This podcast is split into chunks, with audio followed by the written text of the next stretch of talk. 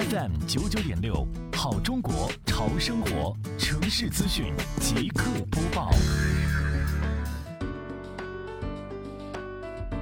十月二十七号上午，杭州市西湖区双浦镇执法中队和城市综合管理办工作人员来到辖区一家企业，对其垃圾未分类情况进行督查。一是对企业生活垃圾错误分类行为进行批评和抄告，使其知晓危害性；二是对企业物业人员普及了园林垃圾、大件垃圾、建筑垃圾的处理方法；三是对企业负责人、管理员强调了处罚条例，让他们对垃圾分类的工作重视起来。垃圾分类你我同行，美丽环境靠大家。双浦镇将协同执法中队继续对垃圾未分类或错误分类行为进行宣教。使大家久而久之形成良好习惯。